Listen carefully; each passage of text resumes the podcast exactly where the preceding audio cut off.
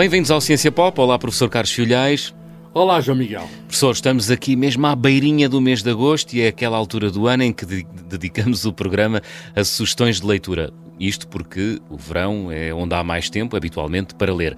O professor Carlos Filhais tem sete sugestões de livros de ciência para ler entre uma bola de Berlim e um mergulho no mar. Vamos à primeira escolha.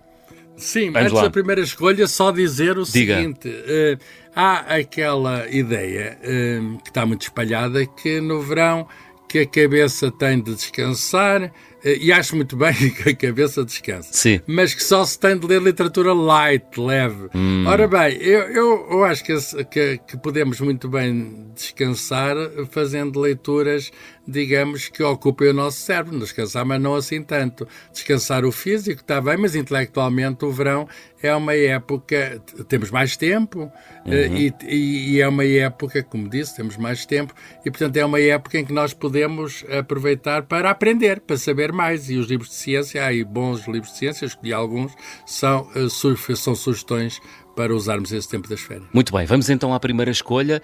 Diários de Viagem de Albert Einstein, da editora Gradiva. Foi um livro que o professor traduziu. Uh, professor, por onde é que Sim. viajou com o Einstein?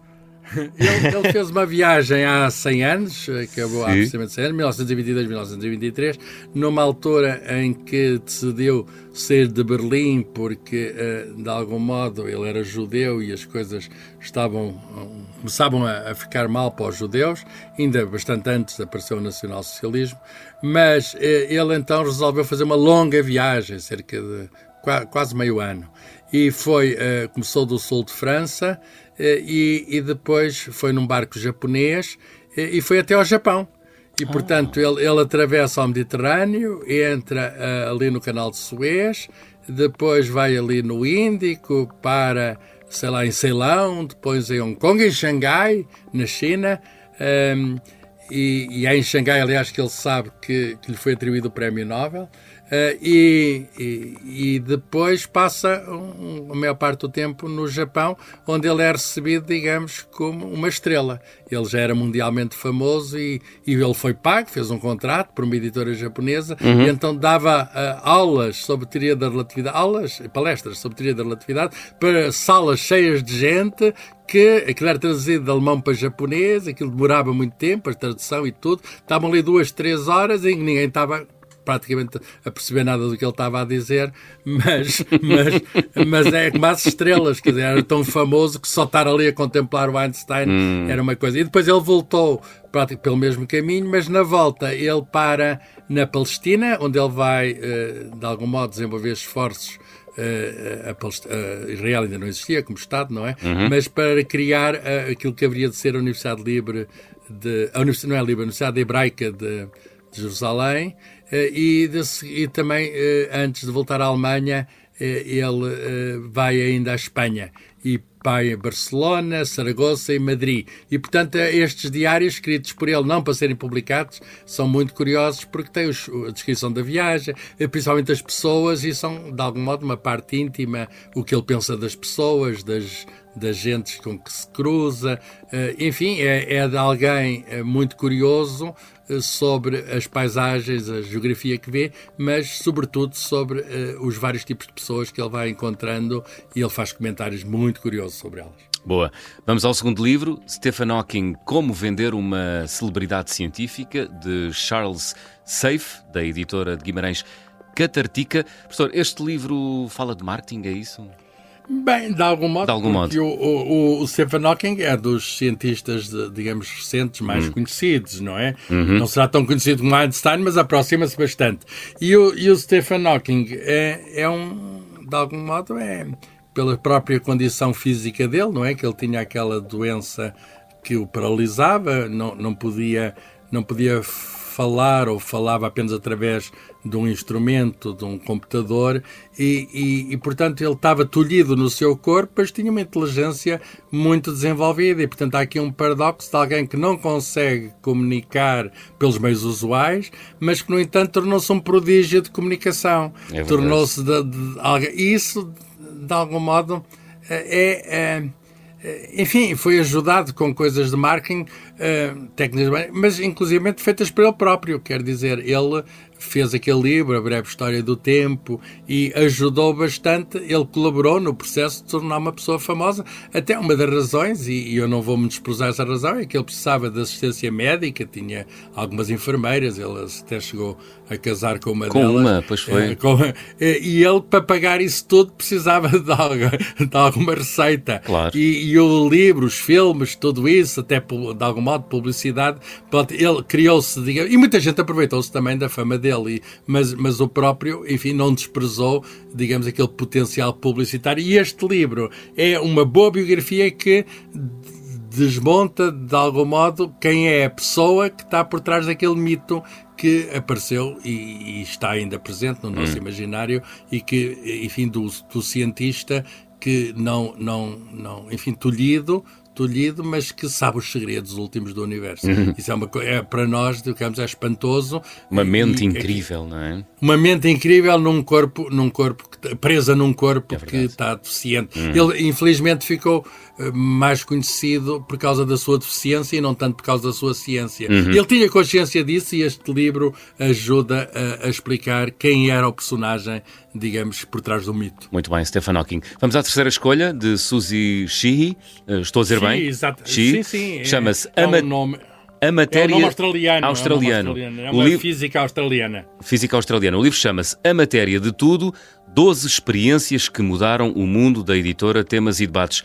Diga uma, professor, diga uma, diga uma. Vá lá. eu, eu, digo, eu digo, eu digo. Um, um, há aqui um conjunto de experiências uhum. de física, porque ela é física de partículas, que de facto têm muito a ver com o nosso conhecimento do universo e, e, e também mudaram a nossa vida. Uma que eu destaco é, logo no início, a experiência da Folha de Ouro que revelou era a estrutura do átomo, revelou que existia núcleo atómico. Passou-se no ano de 1911, hum. num laboratório em Manchester, e foram colaboradores uh, de Ernest Rutherford. Um indivíduo tinha nascido na Nova Zelândia, mas que, que, enfim, que era professor em Manchester e que fez uh, uma experiência que consiste em mandar partículas radioativas, núcleos dela, partículas alfa, por cima de um radioatividade natural, por cima de uma folha de ouro muito fina, e ele reparou uh, que os, algumas dessas partículas carregadas voltavam para trás.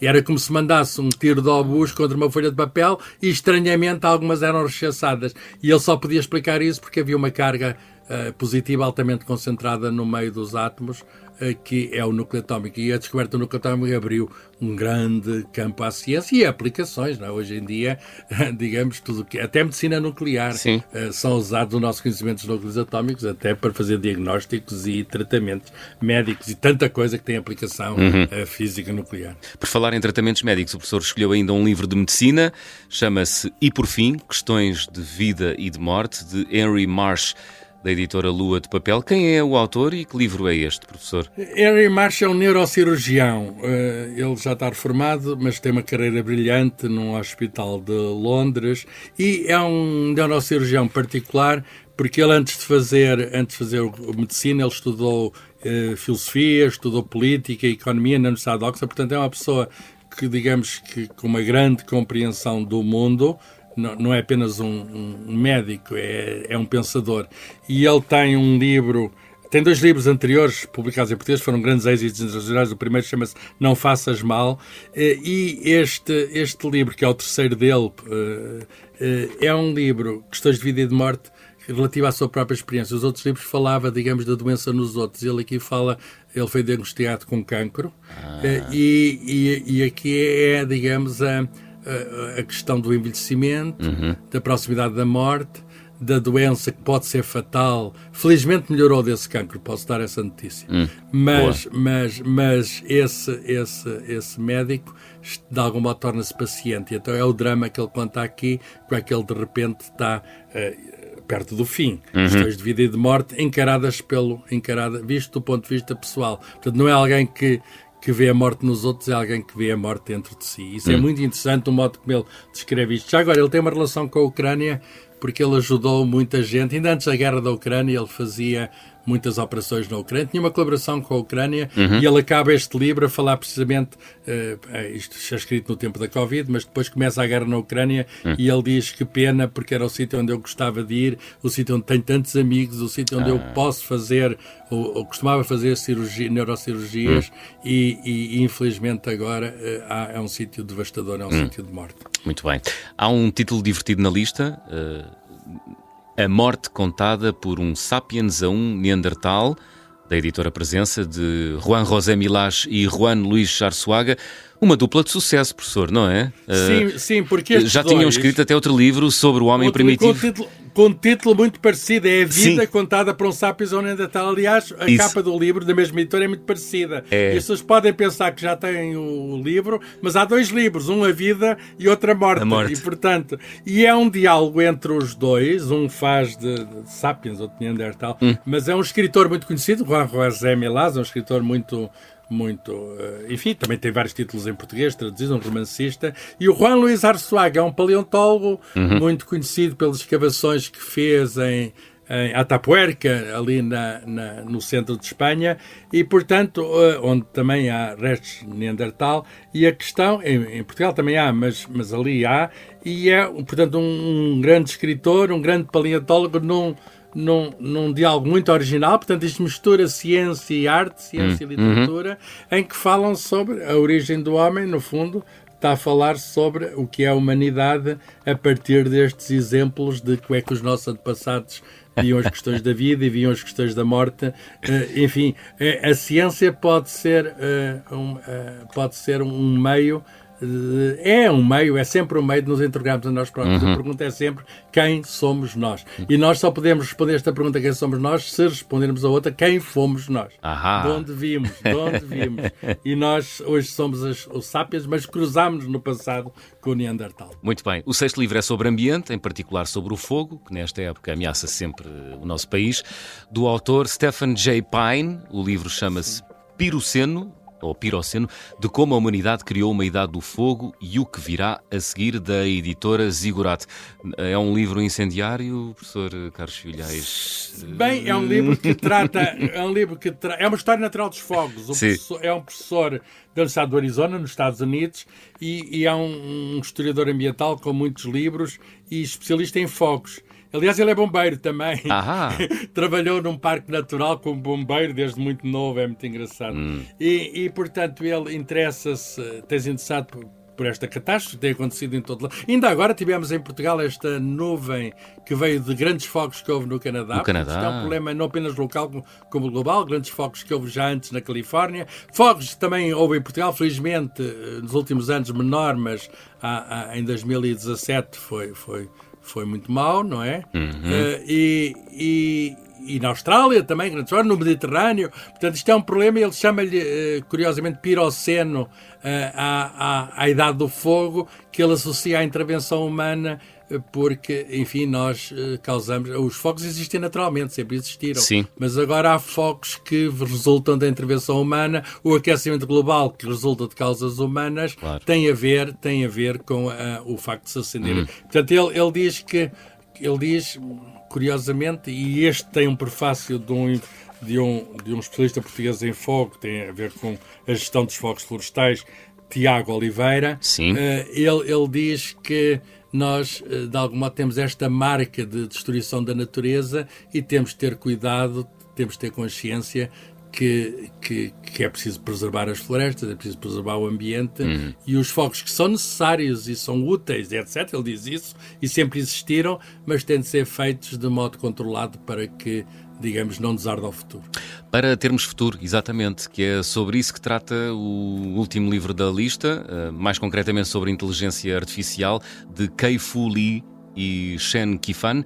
O livro chama-se Inteligência Artificial 2041 10 visões para o nosso futuro da relógio d'água. Eh, é possível, professor, saber como vamos viver daqui a duas décadas? Bem, uh, podemos especular. Podemos. Algumas coisas, algumas coisas vão acontecer. E este livro uh, dá pistas? Este livro dá pistas sobre isso e convém, e convém estar consciente disso. O autor é um, é um empresário que, do, desta área da inteligência artificial, que esteve nos Estados Unidos e várias empresas multinacionais e também na China. Uhum. E ele tem um livro anterior de grande sucesso sobre esta corrida à inteligência artificial entre os Estados Unidos e, e, e a China. E neste, neste novo volume, ele, tal como aliás no, no livro que há bocado falei do escritor espanhol e do cientista espanhol, uhum. neste caso o segundo autor é um autor chinês de ficção científica. Ah. Então o livro é muito interessante porque há alguém ligada, digamos, à à tecnologia da inteligência artificial, que dialoga, comunica com um autor chinês de ficção científica e uh, os cenários colocados em ficção científica, até especulações, são explicados de algum modo e desmontados pela pessoa que sabe da tecnologia. E, portanto, há aqui um diálogo entre ciência e literatura que é muito interessante. Nós estamos habituados a ver escritos de ficção científica, aqui vemos escritos de ficção científica, que será o futuro, hum? Eh, portanto, cenários de futuro, escritos por um escritor, mas com a ajuda de alguém que que, que, nos diz e lembra que, muito em particular, a, influência, a inteligência artificial vai marcar o nosso futuro e já está hoje. Hoje é falar muito do chat GPT e, e, e, e, vai marcar ainda mais, porque é um processo, eh, enfim, temos de regular a inteligência artificial, tem os seus perigos, etc., mas veio para ficar e temos vantagens, temos bastante vantagens, e toda a questão está a escolher o melhor futuro possível, aproveitar o melhor destas novas tecnologias hum. em nosso favor e não permitir, naturalmente, que haja abusos e, e, e, digamos, utilizações nefastas para nós. E tudo isso é um desafio, está colocado à humanidade e ler estes livros ajuda-nos a, a, a, a, encarar este desafio. Muito bem. Professor, em meu nome e em nome dos uh, nossos ouvintes, muito obrigado por estas sugestões de leitura para, Boas leituras para este para verão. Todos. Obrigado e até para a semana. Há mais, há mais, mas isto foi uma seleção de sete. Sete é assim um número pá, que aparece muito. Escolhi sete. Foi bom, foi bom. Até para a semana, professor. Até hoje, até hoje, amigo.